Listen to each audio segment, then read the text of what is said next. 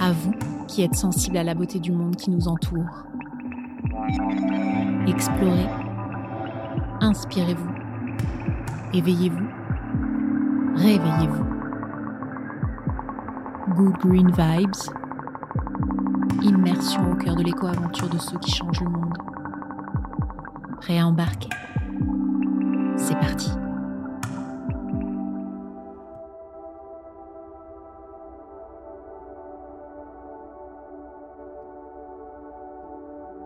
Une éco-aventure, c'est d'abord une aventure, un ensemble d'événements qui forment une expérience imprévue, surprenante et inédite.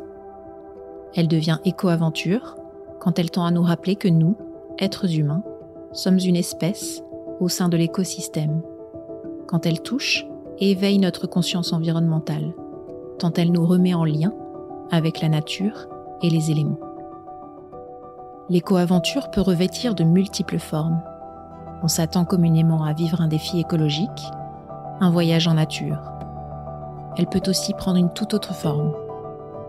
Dans cet épisode, vous allez vivre une éco-aventure entrepreneuriale. Tous les ingrédients y sont. De l'aventure, des mésaventures, de l'écologie et bien sûr au cœur, la nature, la mer et l'homme.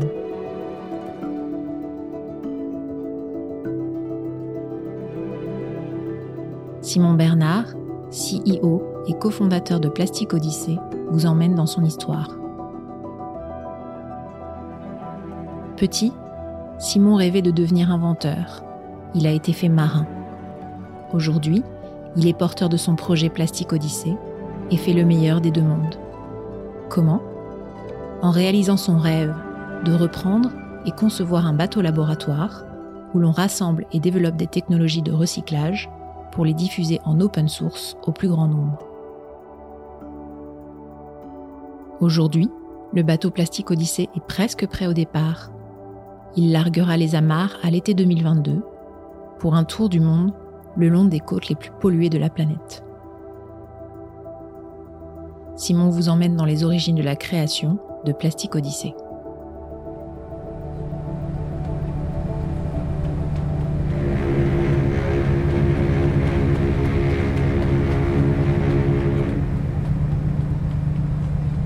M'appelle Simon, j'ai 30 ans.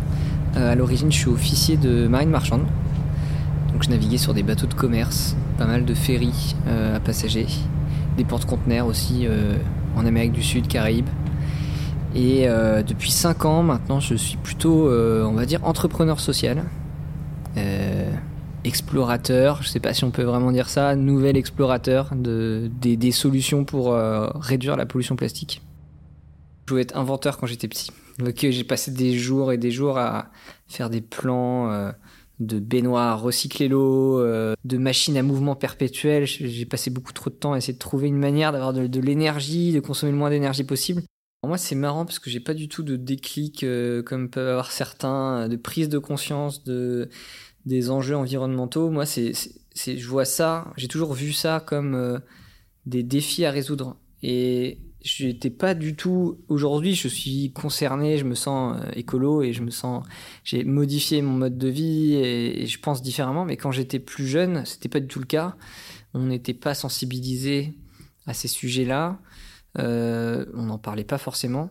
Quasiment toutes les inventions que je faisais avaient un rapport avec euh, l'énergie la consommation d'eau etc mais c'était pas du tout parce que c'était une manière de résoudre un problème écologique, mais je sais pas, c'était plutôt une sorte de défi. Euh, et je pense que c'est aussi dû à, toutes ces années passées euh, en vacances. je faisais beaucoup de camping sauvage avec mes parents. Donc on, on, on allait chercher l'eau à la fontaine en montagne. On consommait très peu d'eau. On se douchait avec un bidon de 5 litres qu'on chauffait au soleil. Et on avait l'électricité sur la batterie de la voiture. Et donc c'est un truc que moi j'adorais. J'allais pêcher euh, sur des, vieilles planches à voile récupérées dans la décharge et j'ai vraiment, vécu comme un, petit Robinson Crusoe pendant des années et c'est les meilleurs moments de ma vie. Et, euh, je pense que c'est aussi euh, lié à ça, à, cette expérience où on doit consommer le moins possible de ressources parce qu'en fait on n'en a pas. Parce qu'on est dans la nature, il n'y a pas d'infrastructure Et donc c'était plutôt des réflexions de comment est-ce qu'on arrive à préserver, à avoir de l'énergie, à avoir de, à recycler l'eau, euh, parce que je vivais un peu dans cette dans cet environnement sous contrainte avec très peu de ressources.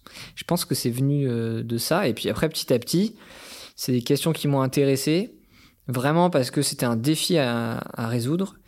Et c'est en travaillant sur ces questions que j'ai pris conscience du, de la problématique et, des enjeux finalement euh, euh, environnementaux et de, de, ce que je faisais. J'ai toujours eu à la fois ce, cette, passion pour euh, l'innovation, euh, la technologie, inventer des nouvelles choses et découvrir. Découvrir, être au contact de la nature. Donc j'avais vraiment envie de faire quelque chose que, qui avait jamais été fait. Et donc, je me suis retrouvé à, devenir marin. C'est vrai que j'avais une, idée un peu euh, édulcorée. Je me disais, euh, ah, c'est vrai que tu as, l'impression que tu pars à l'aventure euh, sur, des, bateaux, que tu vas découvrir des nouveaux territoires. C'est plus trop le cas. Et c'est mon père qui m'a fait connaître ce, métier-là parce qu'il faisait, il faisait de la voile avec, avec un officier de marine marchande, avec un capitaine de bateau. Et il m'a dit, tu devrais faire ça parce que ça te conviendrait parfaitement. T'as l'aspect aventure, navigation, euh, voyage et en même temps mécanique parce qu'on apprend aussi à être chef mécanicien, donc à, réparer, à conduire la machine d'un bateau. Donc il faut vraiment savoir bricoler, euh, trouver des solutions techniques, euh, innover. Donc ça, ce côté-là un peu touche à tout bricoleur. Tu apprends à tout faire sur un bateau, tu dois te débrouiller pour savoir être pompier, être médecin. Donc tu t'apprends vraiment beaucoup de choses mais il me manquait quand même ce, ce côté euh, faire quelque chose qui a jamais été fait, ce, ce, ce côté finalement d'entrepreneur. Et donc en parallèle de mes études, j'ai commencé à faire, à monter des projets. J'ai commencé par le 4L Trophy, qui est un, rallye humanitaire euh, en 4L au Maroc.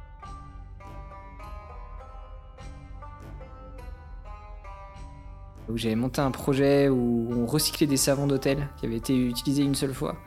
Euh, et on les recyclait dans les sous-sols de l'école pour refaire des savons, pour les emmener au Maroc dans, notre 4L. On a fait 300 savons, donc on a quand même eu quelques cartons dans notre 4L. On a fait le tour des hôtels à Marseille.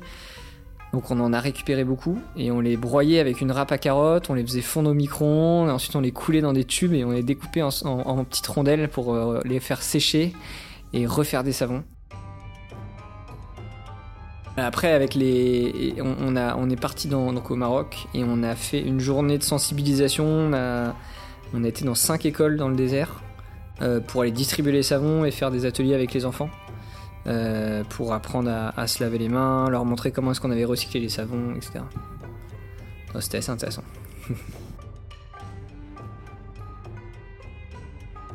C'est vraiment la, même chose quasiment hein, que ce que je fais avec Plastic Odyssey. C'est monter une équipe, trouver de l'argent, euh, trouver une 4L, euh, retaper la 4L euh, et communiquer, faire le projet, faire l'action.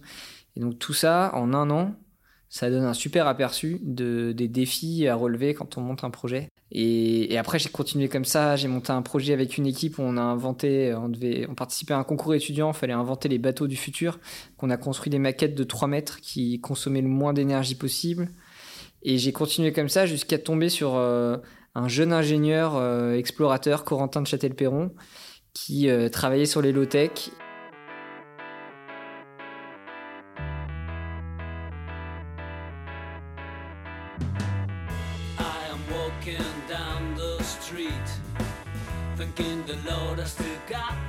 Pendant cette année d'études, cette dernière année d'études, où, où j'ai commencé à faire euh, des projets euh, et, à monter Plastic Odyssée. Toutes les semaines, j'étais à Concarneau. Euh, j'habitais à Concarneau, là où était basé Corentin de Châtel-Perron. Et donc c'est comme ça que je me suis retrouvé à passer du temps avec lui et réfléchir à un, système pour dessaler l'eau de mer. Je, je m'étais intéressé à ça parce que j'étais officier mécanicien à un moment donné et donc j'avais en charge sur mon ferry, enfin mon ferry, sur le ferry, j'avais en charge la production d'eau douce. Donc je savais comment marchait un désalinisateur sur un bateau, hein, sur un ferry. Et Corentin m'a dit euh, ah bah, Tu veux pas réfléchir à un système low-tech à petite échelle pour transformer euh, l'eau de mer en eau douce? Et j'ai passé un an à faire ça. j'ai construit le désalinisateur, j'ai fait les plans, j'ai fait des essais. Ensuite, j'ai été tester l'eau avec petit, le petit laboratoire qu'on avait à bord du bateau pour avoir la salinité de l'eau, un peu les caractéristiques. Et une fois que tout était prêt, j'ai pu prendre un peu de temps de vacances pour aller embarquer sur le nomade des mers avec mon désalinisateur et puis le tester à bord du bateau. J'ai embarqué en avril au Maroc pour faire la traversée Maroc-Sénégal. Et alors c'était assez, c'était incroyable parce que c'était un bateau qui avait été complètement transformé. C'était le début donc ça ressemblait pas à grand chose, mais l'idée c'était d'en faire une sorte de, base de vie euh, autonome dans laquelle on pouvait tester euh, la, production de nourriture, d'eau, d'énergie, euh, finalement toutes les solutions qui permettaient de répondre à des besoins de base et donc on avait un poulailler à l'arrière avec quatre poules qui nous permettaient d'avoir des œufs. On avait une serre en hydroponie à l'intérieur du bateau pour cultiver des salades, des, feuilles qui, permettaient d'avoir les, bons nutriments. Et derrière, on avait un frigo du désert pour conserver les aliments. On avait un réchaud à pyrolyse de bois pour cuisiner. On avait une culture de, spiruline dans la coque bâbord. On avait une culture de pleurote dans la coque tribord. Donc il y avait tout un écosystème comme ça. C'était le début, donc euh, pour l'instant, ça marchait pas encore tout à fait, mais euh, ça permettait de tester euh, un peu les systèmes et de se retrouver en autonomie. On a quand même passé une bonne semaine en mer à vivre uniquement comme ça, avec le réchaud à pyrolyse et les œufs des poules.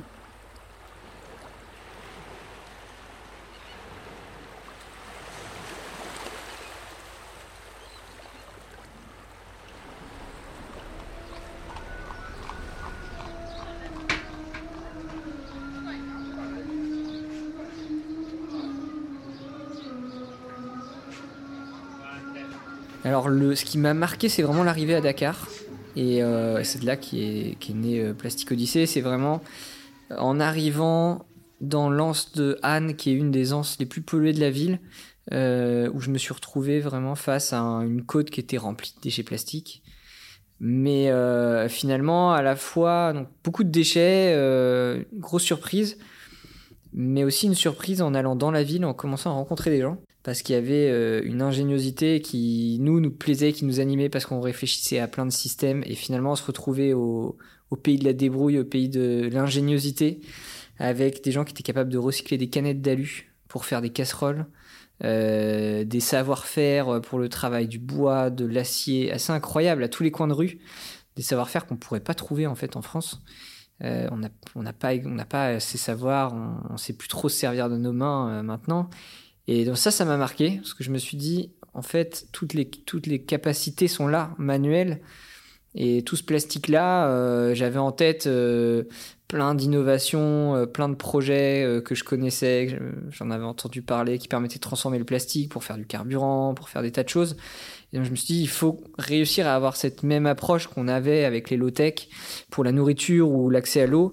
Il faut qu'on arrive à faire la même chose pour le plastique et, faire en sorte de diffuser des solutions simples pour transformer ces déchets plastiques. En, rentrant en France, euh, j'ai commencé à réfléchir à, cette expédition. J'avais envie de, faire à peu près la même chose au final, d'aller faire connaître des, solutions de recyclage dans les pays qui en avaient besoin. Et donc j'en parle autour de moi, j'ai des copains qui me disent ah génial, euh, commencent à réfléchir avec moi. Euh, et puis au fur et à mesure, on était toujours étudiants, euh, arrive la fin des études et bon, bah, qu'est-ce qu'on fait après? Et finalement, c'est Alex avec qui euh, euh, j'avais fait d'autres projets avant. Il m'a dit bah, qu'est-ce que tu qu'est-ce que t'en penses si j'arrête de naviguer et, je te rejoins? Et on a dit bah c'est parti. Et donc on s'est retrouvés tous les deux et finalement on n'était plus que tous les deux. Il y a plus de gens au début qui étaient intéressés par le projet, mais un peu comme on peut l'être euh, pour, pour n'importe quoi. Mais après, quand il s'agit d'aller vraiment euh, faire le projet, travailler à plein temps, voilà, il, il reste plus que les, les vrais motivés.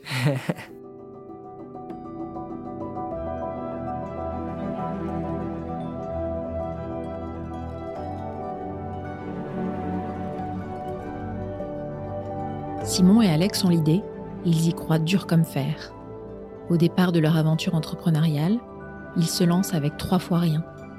L'envie aux tripes, ils vont se retrousser les manches et petit à petit, ils vont arriver à convaincre, à monter un projet concret en construisant un premier bateau concept du projet Plastique Odyssée. Cet événement marquera un tournant majeur pour le projet, qui va permettre à Simon de faire de son rêve une réalité, acquérir un bateau d'exploration de 40 mètres et d'en faire un laboratoire et un modèle des solutions à la pollution plastique. Retour sur la mise à feu et le décollage de Plastique Odyssée.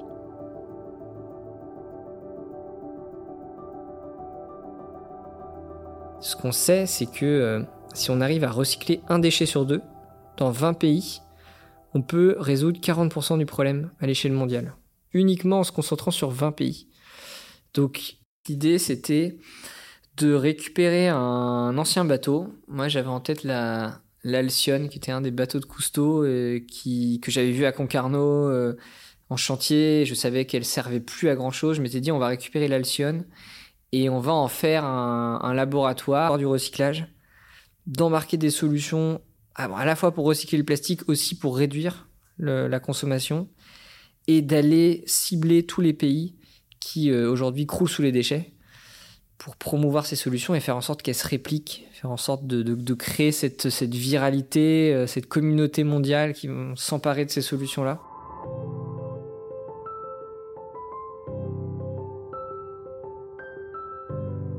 En fait, au début, concrètement, on n'a absolument rien, parce qu'on n'a pas de réseau, on connaît personne. Moi, mes parents sont profs. On n'a on a, on aucune culture de l'entrepreneuriat et du business. Euh, zéro. On est marin, donc euh, on, on, part de rien. Mais on a quand même le plus important, c'est qu'on a l'envie de le faire profondément ancré dans les tripes. Euh, c'est pas juste quelque chose qu'on dit pour faire bien, c'est quelque chose qu'on a envie profondément de faire. Et en fait, c'est ça la différence, c'est ça qui fait qu'on y arrive. C'est uniquement la persévérance, la motivation, et, c'est de parler avec ses tripes. Alors au début, on tâtonne un peu parce qu'on n'a aucune idée du, bateau qui, nous faut pour, euh, cette expédition. Alors on a longtemps, on a longtemps creusé une piste qui était de construire un, catamaran en bois avec un partenaire. Donc c'est vraiment au fur et à mesure des, rencontres, euh, on a trouvé, euh, trouvé quelqu'un, un armateur qui était, euh, qui allait construire un bateau de recherche océanographique, et donc on avait pendant longtemps cette piste de pouvoir utiliser ce bateau-là et d'embarquer nos machines. Le problème, c'est que c'était un bateau qui était trop petit, qui n'était pas encore construit, donc il fallait beaucoup d'argent pour le construire, et, et qui finalement pouvait pas emporter grand-chose. Et donc au fur et à mesure, on s'est rendu compte qu'il fallait qu'on. Finalement, peut-être qu'on trouve un bateau qui existait déjà parce qu'il y en avait plein. Et que recycler un bateau, c'était peut-être plus logique dans, la philosophie du projet. Donc, on a commencé à chercher des bateaux d'occasion qui existaient. Euh, les bateaux les plus petits possibles pour consommer le moins possible, mais suffisamment grands pour quand même avoir un atelier à bord. Et l'idée, c'était pas de faire un tour du monde pour faire un tour du monde, mais c'était vraiment d'avoir une action aux escales, d'avoir un vrai bateau euh, laboratoire. Donc il nous fallait quand même de la place. On a quasiment 10 euh, tonnes de machines à bord, donc il fallait un vrai bateau de travail. L'idée, c'était pas, contrairement à ce que beaucoup ont pu penser au début, euh, de une croisière entre étudiants, c'était absolument pas ça l'idée. On était déjà marins. Si on avait voulu faire le tour du monde en bateau, on le faisait déjà en fait. Donc l'idée, c'était pas de faire un tour du monde en bateau, c'était vraiment d'aller travailler sur le terrain avec un outil de travail et donc un bateau de travail.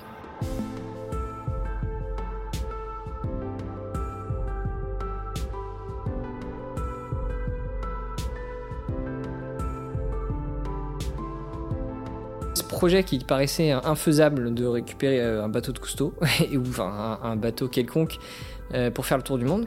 Ça demandait un budget euh, conséquent, qu'on avait complètement sous-estimé, d'ailleurs. Et on s'est dit, ok, on peut pas partir comme ça, on, on, connaît personne, donc on peut pas se lancer dans un gros projet. On va faire un petit projet, on va se laisser deux ans. Donc 2018, 2017, 2018 on se laisse deux ans pour monter un projet de Tour de France sur un petit bateau de 6 mètres. Et ça, c'était la première étape, en se disant on fait ça bien, et une fois qu'on a fait ça, on pourra passer au tour du monde et au gros bateau. Donc pendant deux ans, on n'a pas du tout cherché de, gros bateaux, on a vraiment cherché à construire notre prototype. Et donc on, a commencé comme ça à en parler, puis on s'est dit, bon, il faut qu'on trouve des... Déjà, ce qui coûte rien, c'est d'avoir des, des, crédits, donc des gens qui, vont euh, euh, s'associer à nous en disant, oui, je soutiens ce projet, ça leur coûte pas grand-chose. Ça nous permet, nous, d'arriver et de dire, voilà, les personnes qui soutiennent le projet déjà, qui croient en nous, pour aller chercher euh, derrière peut-être des gens qui vont financer une partie du projet ou des partenaires techniques qui vont nous donner un peu de savoir. Et donc petit à petit comme ça, on construit un réseau et puis plus il y a de monde et plus c'est facile de trouver d'autres personnes. Et ça se construit comme ça petit à petit. Première année, on était dans les bureaux euh, à envoyer des mails et passer des coups de fil pour arriver à monter le projet. Le premier partenaire, qui était Clarins, euh, Christian Clarins, et qui, m'a dit euh, le prochain truc que je finance, c'est le plastique. Bah, c'est grâce à ce premier partenaire qu'on a pu derrière en trouver d'autres et construire le bateau, avoir les premiers fonds, et, ça a été l'élément déclencheur. Ensuite, on a passé bien 3-4 mois dans, la résine et dans le, sur le chantier naval pour construire le bateau. On a récupéré des coques de catamaran on les a euh, transformés là nous-mêmes hein, dans un hangar chez, euh, Roland Jourdain euh, à Concarneau, une sorte d'incubateur d'explorateurs qu'il avait monté. Et donc on avait ces coques de, Tornado, qui est un catamaran olympique. On a récupéré des, panneaux d'isolation de camions frigo. On a récupéré plein de, matériaux en fait qu'on a pu recycler pour construire le bateau. Un mois avant l'inauguration, le lancement, il n'y avait pas grand-chose. En fait, tous les éléments étaient euh, en construction à droite à gauche, mais dans le chantier, il y avait concrètement rien. Il y avait deux coques. Et d'ailleurs, Roland Jourdain, qui nous accompagnait, euh, qui nous aidait un peu sur le projet, il a commencé à s'inquiéter parce qu'il avait, il, s'était porté crédit un peu de ce projet et là, il voyait qu'il y avait rien en fait. donc, il a commencé à s'inquiéter et pourtant, il n'est pas trop du genre inquiet. Il a dit euh, là, peut-être falloir accélérer les gars parce que dans, un mois, en fait, on a invité toute la presse et une ministre. Donc, euh, euh, et finalement, tout s'est, tout s'est mis en place et on n'a pas vu le bateau se construire, on n'a pas vraiment vu venir euh, cet événement, ce lancement. Et, donc en fait, ce petit catamaran embarquait une pyrolyse, donc une machine qui permettait de transformer le plastique en carburant. Euh, qui, c'est vrai qu'il avait jamais été fait à petite échelle comme ça euh, en open source. Donc euh, on, l'a développé de A à Z avec des partenaires. Faisait un peu la DeLorean des mers, comme de Retour vers le futur. On mettait du plastique, on le transformait en carburant, ça faisait avancer un bateau. Donc c'était une histoire qui marchait bien et qui permettait vraiment de de faire rayonner le projet et, et de montrer qu'il y avait des solutions à petite échelle. L'idée, c'était vraiment de faire le plein du réservoir comme on peut, euh, on, récupère des déchets euh, n'importe où dans la ville, mais, euh, mais c'était pas de ramasser le plastique en mer parce que malheureusement, il y a très très peu de plastique qui flotte. On peut pas ramasser le plastique en mer, on peut pas nettoyer les océans. Et, le plastique coule et se décompose en petites particules. Donc, donc c'est vraiment pas quelque chose qu'on a voulu faire et on, se refuse complètement de, faire croire qu'on peut nettoyer l'océan en traînant un filet derrière notre bateau parce que euh, c'est concrètement pas possible. On a inauguré le bateau le 15 juin 2018. On a réussi à faire venir Brune Poisson qui était euh, euh, secrétaire d'État. Donc du coup toute la presse est venue et on a pu faire un événement de lancement vraiment incroyable. À Concarneau, on a fait un vrai buzz médiatique. Et ça, ça nous a lancé. Et ensuite, on est parti. On n'avait pas du tout pensé à la logistique. Donc, ça a été très, très laborieux. Mais on a réussi à transporter le bateau de ville en ville. On a été à Annecy, euh, on a fait euh, une escale à Monaco, euh, à La Rochelle, à Marseille. On a fait des escales un peu partout en France en essayant de faire un maximum de bruit pour faire connaître le projet et, donc pouvoir trouver les partenaires pour la suite. Toujours avec ce même message, dire voilà ce qu'on a fait. Maintenant, on va passer à une plus grande échelle. On va, on va récupérer un vieux bateau et on va faire un tour du monde avec. Et, et donc, c'est ce qu'on a fait à partir de, on a, on a clôturé finalement ce Tour de France en, sur avec un événement assez, euh, assez remarquable parce qu'on a gruté le bateau sur le toit des Galeries Lafayette à Paris. C'était un peu emblématique, mais il n'y avait jamais eu de bateau sur le toit des Galeries Lafayette, donc c'était une première. Et ça, c'était la, fin du Tour de France. Tout le monde était convaincu qu'on était capable de faire des choses, et donc ça a été plus facile derrière d'aller trouver et convaincre des partenaires.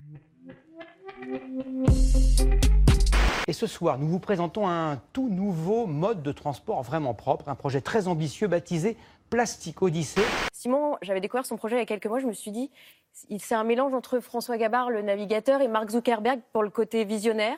Et puis en fait, en le revoyant, je me suis dit non, en fait, Simon, c'est le petit prince des océans. On va transformer un navire d'exploration de 35 mètres en atelier flottant du recyclage.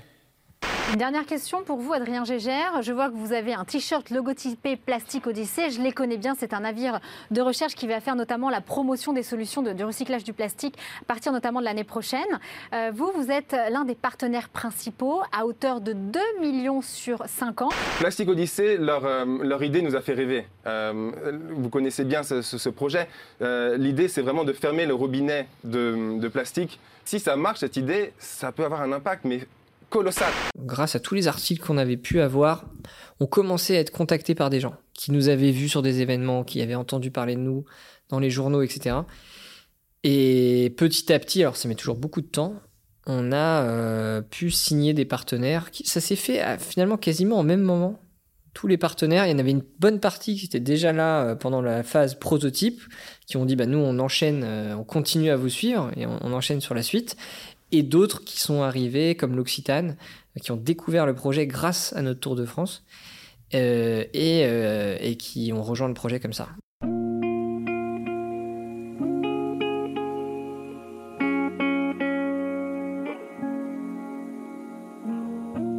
Alors du coup la phase 2 ça, a duré, euh, ça fait trois ans qu'on y est quasiment. il a fallu donc trouver les, les financements et ensuite se mettre à la recherche d'un bateau d'occasion pour euh, en faire vraiment ce laboratoire, ce qui était euh, très très compliqué parce que euh, il n'y en a pas beaucoup en fait qui correspondaient à nos critères de, de, taille, de capacité d'emport, etc. Et donc on a passé quasiment 8, 8 mois, un an à visiter des bateaux, à chercher avec des courtiers, des brokers, un peu partout en Europe. On a visité un bateau en Finlande, un bateau en Écosse, donc on a essayé de trouver, finalement, on a trouvé ce bateau euh, euh, qui était un bateau allemand à la base. Et donc, on s'est retrouvé à. On était pour, le coup pas bien entouré euh, au moment d'acheter le bateau. On n'avait pas les bons experts, etc. Mais on s'est retrouvé à, acheter un bateau en fait avec plein de vis cachées. Et donc là, on était, ouais, on réalisait pas trop. c'est très complexe en fait le milieu du shipping, c'est vraiment pas comme quand on achète un, petit bateau de plaisance ou une maison. C'est il y a vraiment beaucoup de procédures. Il faut euh, il faut plusieurs, plusieurs personnes. Il faut être en contact direct avec la banque. Enfin, il y a toute une procédure. C'est assez surnaturel. Donc nous, on se retrouve un peu au milieu de tout ça. Euh, euh et, et, puis, y a, on était au téléphone en direct avec quelqu'un qui signait les papiers à notre place en Allemagne. Nous, on était sur le bateau en France. Et il y a eu ce moment où en fait, euh, on s'est retrouvé propriétaire. On a appris ça. Les papiers étaient signés. On a, on s'est retrouvé propriétaire euh, d'une minute à l'autre. Et là, en fait, moi, j'ai pris conscience du truc. Je me suis dit mince. Est-ce qu'on est, est-ce qu'on est tout bon en fait? Est-ce qu'on a bien toutes les assurances? Qu'est-ce qui peut arriver? Si le bateau coule dans le port? On commence à, réfléchir un peu à, tout, même si on avait tout prévu, à vraiment prendre conscience de on a un bateau sur les bras là. On a un bateau euh, vivant parce que c'est vraiment vivant un bateau. Euh, il faut toujours que les machines soient euh, chaudes. Enfin, c'est vraiment quelque chose qui vit, qui rouille, qui évolue. Et donc à la fois on était super content et super inquiet aussi. Donc on était un peu entre les deux. On avait recruté un équipage qu'on connaissait pas du tout. Donc le capitaine qui était en charge du bateau, on savait pas du tout qui c'était, si on pouvait lui faire confiance ou pas, si on pouvait partir et lui laisser les clés. en gros. Et donc ça, ouais, ça a été un moment euh, euh, de, responsabilité un peu instantané là. On s'est retrouvé d'un coup, euh, d'un coup responsable, comme si on avait fait un enfant quoi. C'était, c'était assez bizarre. On a embarqué sur le bateau, on l'a récupéré au Danemark et on a embarqué jusqu'en France pendant trois jours pour voir comment était le bateau, naviguer, etc. Et donc là, en fait, on s'est projeté.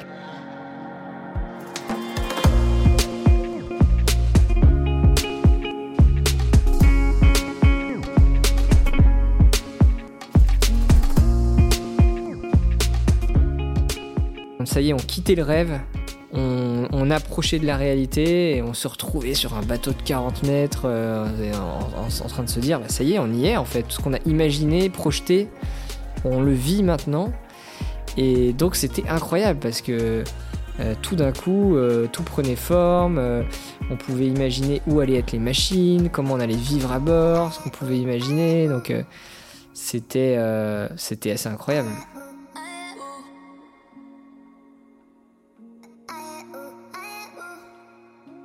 J'ai l'impression que on a complètement, on est devenu adulte à partir du moment où on a acheté le bateau. Euh, on était encore des rêveurs avant ça. À partir du moment où on a acheté le bateau, euh, là, en fait, on a eu tous les problèmes que pouvait avoir un, entrepreneur ou un chef d'entreprise ou autre. On a vraiment eu, euh, on peut écrire un livre sans problème, une BD. c'est c'est un roman. Ce, chantier de bateau, c'est un roman. C'est assez incroyable.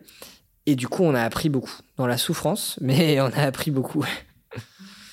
Un moment très très dur, c'est le moment où on s'est rendu compte qu'on a appris qu'il y avait de l'amiante à bord du bateau, alors qu'on avait des certificats euh, qui disaient qu'il n'y en avait pas, qu'on avait vraiment fait attention à ça, parce qu'on savait que c'était un danger sur des vieux bateaux. Et donc le moment où on a découvert qu'en fait le bateau était rempli d'amiante, ça, été vraiment très très dur. Euh, on s'est retrouvé un peu tout seul face euh, à cette problématique-là. Euh, et, donc on a dû surmonter, on a passé des, moments euh, assez durs, surtout que c'était en plein confinement. Donc il y avait le Covid, il y avait tout, ce risque sanitaire, toute cette euh, angoisse, tout le monde était angoissé, en plus on rajoutait ça. donc ça, ça a été vraiment compliqué à, gérer. L'autre moment positif, c'est quand on a, on, a D'ailleurs, on a, on a cru que le bateau était sorti de chantier, c'était pas tout à fait le cas, mais en tout cas, on a mis le bateau à l'eau une première fois.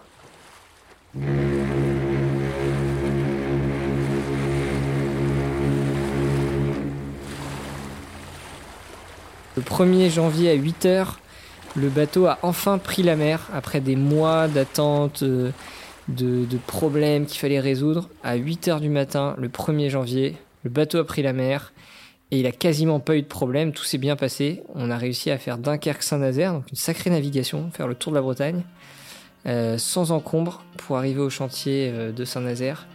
Euh, et donc ça y est, on a vu ce bateau naviguer par ses propres moyens, aux couleurs de Plastique Odyssée, des premières personnes qui nous contactent à la radio, parce que souvent à la VHF, euh, il y a des contacts réguliers avec les bateaux des, autorités.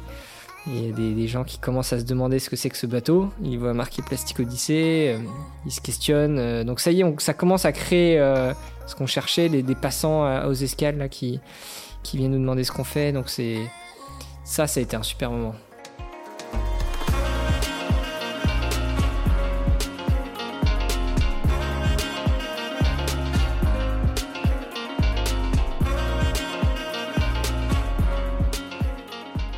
Et donc ce bateau, il est en chantier à Saint-Nazaire depuis le mois de janvier. Et il va passer encore trois mois à peu près, deux à trois mois, pour, euh, pour faire des dernières réparations avant de pouvoir prendre la mer, euh, on espère euh, début d'été, et rejoindre Marseille pour le départ. Ce bateau, c'est vraiment à la fois un démonstrateur, donc l'idée c'est d'aller montrer des solutions concrètes pour qu'elles soient répliquées, mais aussi c'est un laboratoire. Ça veut dire qu'on utilise ces machines pour aller développer des nouvelles manières de recycler. Donc en fait, on fait des tests concrètement, on, prend des déchets qu'on va trouver dans chaque escale, on embarque des grands sacs de déchets et on va euh, les broyer, les faire fondre et euh, en faire des nouveaux objets. Donc c'est ça euh, la, chaîne. Donc il y a plusieurs machines pour broyer, laver, sécher les copeaux, faire fondre, mettre en forme dans des moules avec des presses, on a toute une série de machines comme ça et, euh, on a aussi une machine qui permet donc de faire du carburant quand le plastique n'est pas recyclable. C'est toute cette chaîne-là qui sont des machines qu'on a euh, construites pour la plupart, euh, soit tout seul, soit avec des partenaires.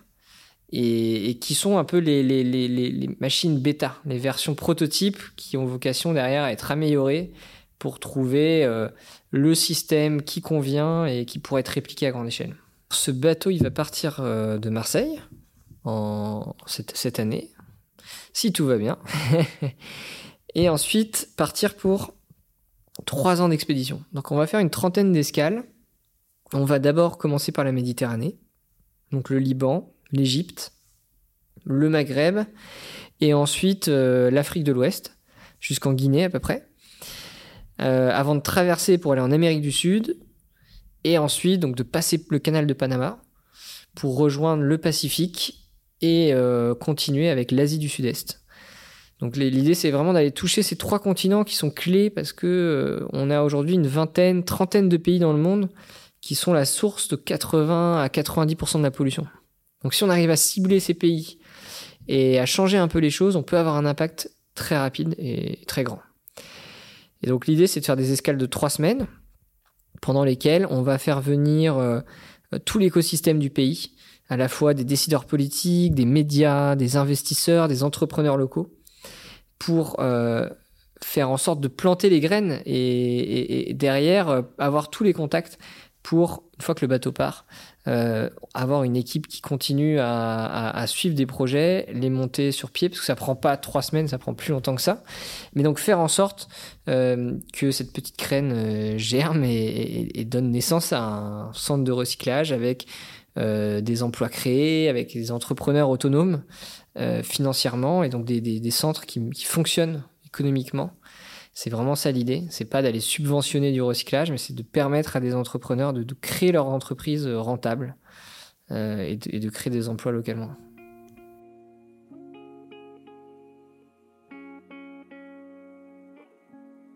Plastique Odyssée, c'est déjà une incroyable success story. Bien qu'il y ait encore du chemin à parcourir jusqu'au jour où le bateau prendra la mer pour son expédition et jusqu'à l'ouverture des premiers centres de recyclage, le potentiel, lui, est bien perceptible. Plastique Odyssée est aujourd'hui soutenu par nombre de grands partenaires, et c'est là l'un des éléments incontournables du succès de cette éco-aventure entrepreneuriale. En tant qu'entreprise à mission, le modèle de Plastique Odyssée repose à ce jour sur le sponsoring. Et c'est Simon qui, tout en pilotant la stratégie du projet, s'est fixé la tâche de la recherche des soutiens des partenaires.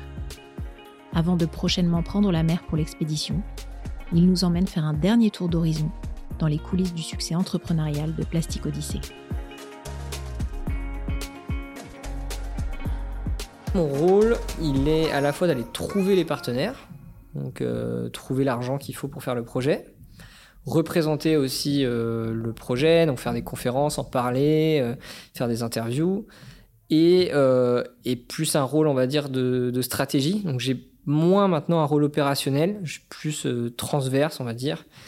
Euh, et, justement, à force de rencontrer des gens et de parler du projet, ça me permet de, prendre du recul et, de pouvoir orienter un peu la, la, stratégie, la direction à laquelle on va, quoi. Mais c'est très compliqué parce qu'en fait, le sponsoring, c'est un modèle économique qui est pas facile. Ça se rapproche un peu du mécénat, ça se rapproche du don, donc c'est assez irrationnel quand même. Ça, ça passe beaucoup par l'humain, ça passe par des rencontres, euh, des gens qui croient en nous, dans l'équipe, dans le projet, dans la vision. Et donc c'est beaucoup d'humain en final, beaucoup d'irrationnel. Et c'est pas du tout quelque chose. On peut pas envoyer un, un document euh, A plus B égale, il faut signer. Non, ça marche jamais comme ça. Et surtout euh, beaucoup beaucoup de persévérance, de culot et de de râteau en fait parce que c'est à peu près euh, je pense 1% de réussite. À peu près. Pour 100, 100 partenaires contactés peut-être un qui va signer. Avec des des échelles de temps qui vont durer euh, un an euh, peut-être même des fois deux ou trois ans pour certains. Donc c'est vraiment un truc de longue haleine qui peut décourager très vite parce que c'est jamais agréable de se prendre des râteaux euh, et, et en fait moi c'est mon quotidien quoi on, on, voit que les réussites, mais non, mon quotidien, c'est juste de prendre des râteaux tous les jours quand même. on a quand même la chance de discuter directement avec les patrons, les actionnaires familiaux en général, directement. Ce qui est rare, hein, euh, avoir une après-midi du patron euh, d'un groupe du CAC 40, c'est quand même euh, pas donné à tout le monde. Et, nous, on a la chance d'avoir ça euh, assez régulièrement. et de pouvoir partager notre point de vue, discuter, comprendre les problématiques que peuvent avoir des groupes comme ça, parce qu'on est toujours un peu euh, éloigné de la réalité parfois, on a toujours des idées, mais il y a qu'à Faucon, il faut faire ça, il faut faire ça. Pouvoir discuter, échanger, partager des visions du monde qui sont parfois un peu différentes, hein, on s'en rend compte. Mais, finalement, euh, aussi avoir cette capacité de d'apporter euh, une vision différente et, de les faire évoluer. Toutes les entreprises aujourd'hui euh, ont des choses à se reprocher. Pourquoi? Parce qu'à partir du moment où elles sont rentables économiquement, elles, se basent sur un modèle économique qui est un peu faussé parce qu'aujourd'hui les ressources naturelles sont pas prises en compte, elles sont gratuites. On peut polluer aussi gratuitement. Donc tous les business aujourd'hui qui sont viables sont basés sur des modèles qui sont sont pas durables. Il faut faire avec et il faut euh, faire évoluer les choses dans, le bon sens. Mais euh, il n'y a pas d'entreprise euh, parfaite qui, enfin, à partir du moment où une entreprise existe aujourd'hui, j'ai l'impression qu'elle pollue dans tous les cas. Donc il faut avoir ça en tête et, essayer de transformer les choses. Mais nous, on est plutôt dans. On n'est pas trop. Dans le on n'est pas tellement militant. On est plutôt à essayer de trouver des solutions.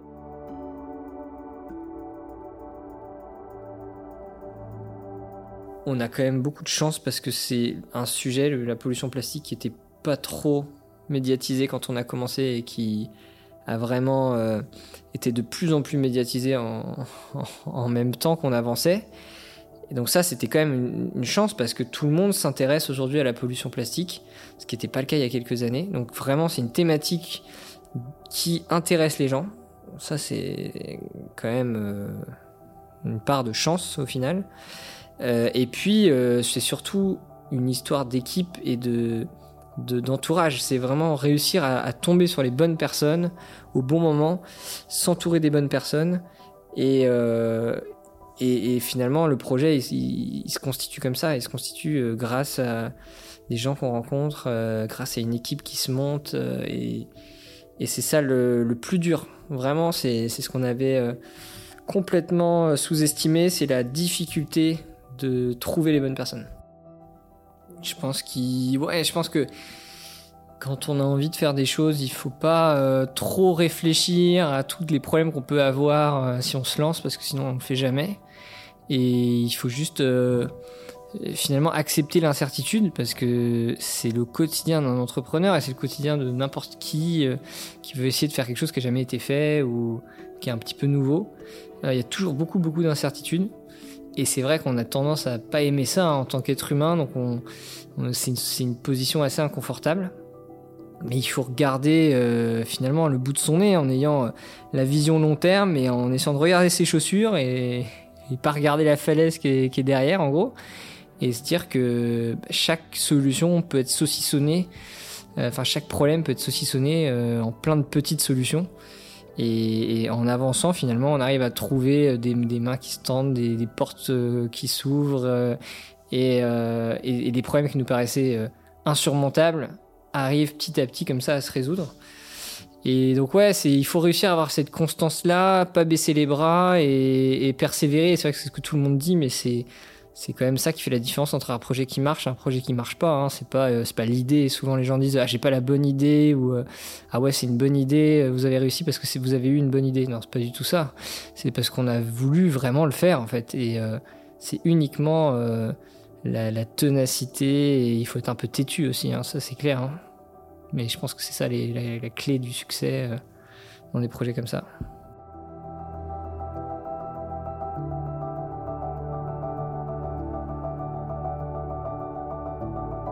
Plastic Odyssey s'apprête à larguer les amarres à l'été 2022. On lui souhaite bon vent.